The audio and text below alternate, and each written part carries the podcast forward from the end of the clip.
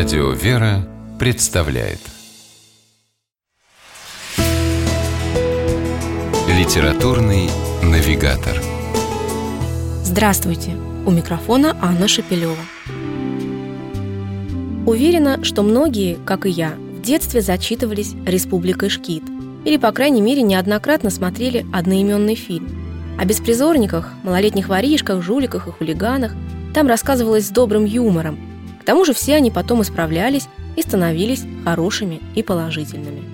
Возможно, о героях своей повести «Безотцовщина» писатель Виктор Николаев тоже хотел бы рассказать в подобном легком, добродушном ключе. Получилось, однако, по-другому. Но вовсе не потому, что автор перебрал с трагическими моментами. Просто он строго придерживался документальной основы своего произведения, за которую взял непридуманные рассказы из жизни заключенных колонии для несовершеннолетних. А это, между прочим, такой материал, от которого мороз по коже. И думаешь, ну неужели такое возможно? Неужели все это действительно происходит в нашем обществе, здесь и сейчас? Да и сам автор без обиняков признается. После каждой подобной встречи с преступником-малолеткой ему приходилось тратить не один день на душевное, а то и на физическое восстановление. Действительно, вряд ли можно спокойно выслушать, что называется «глаза в глаза», История о том, как мать одного из мальчишек утонула в бочке с огурцами, когда пьяная полезла за ними в погреб. А отец, недолго думая, продал ребенка цыганам, которые заставляли его распространять наркотики. Или рассказ девочки Нади о том, как ее семилетний братик стал пить вместе с родителями.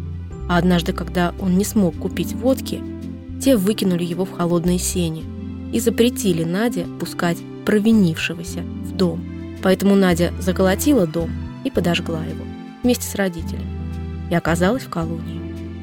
Но не стоит думать, что «Безотцовщина» — это лишь сборник историй в стиле трэш. В книге Виктора Николаева весь этот мрак — лишь один из полюсов жизни малолетних заключенных, и он остался позади. Другой же полюс — Бог, веру в которого эти дети, а они ведь дети, и об этом все-таки не нужно забывать, ощутили там, в колонии.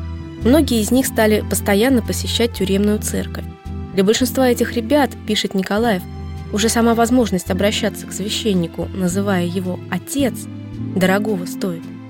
Конечно, повесть читать нелегко, но обязательно нужно, потому что автор написал ее совсем не для того, чтобы пощекотать нервы чернушными подробностями, а чтобы на реальных фактах показать, откуда берется такое сиротство и что мы можем сделать для наших детей – и для самих себя прямо сейчас, чтобы подобные ужасы остались лишь на страницах книги Виктора Николаева «Безотцовщина».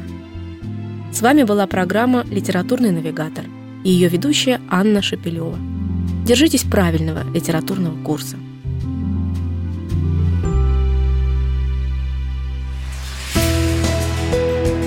Литературный навигатор.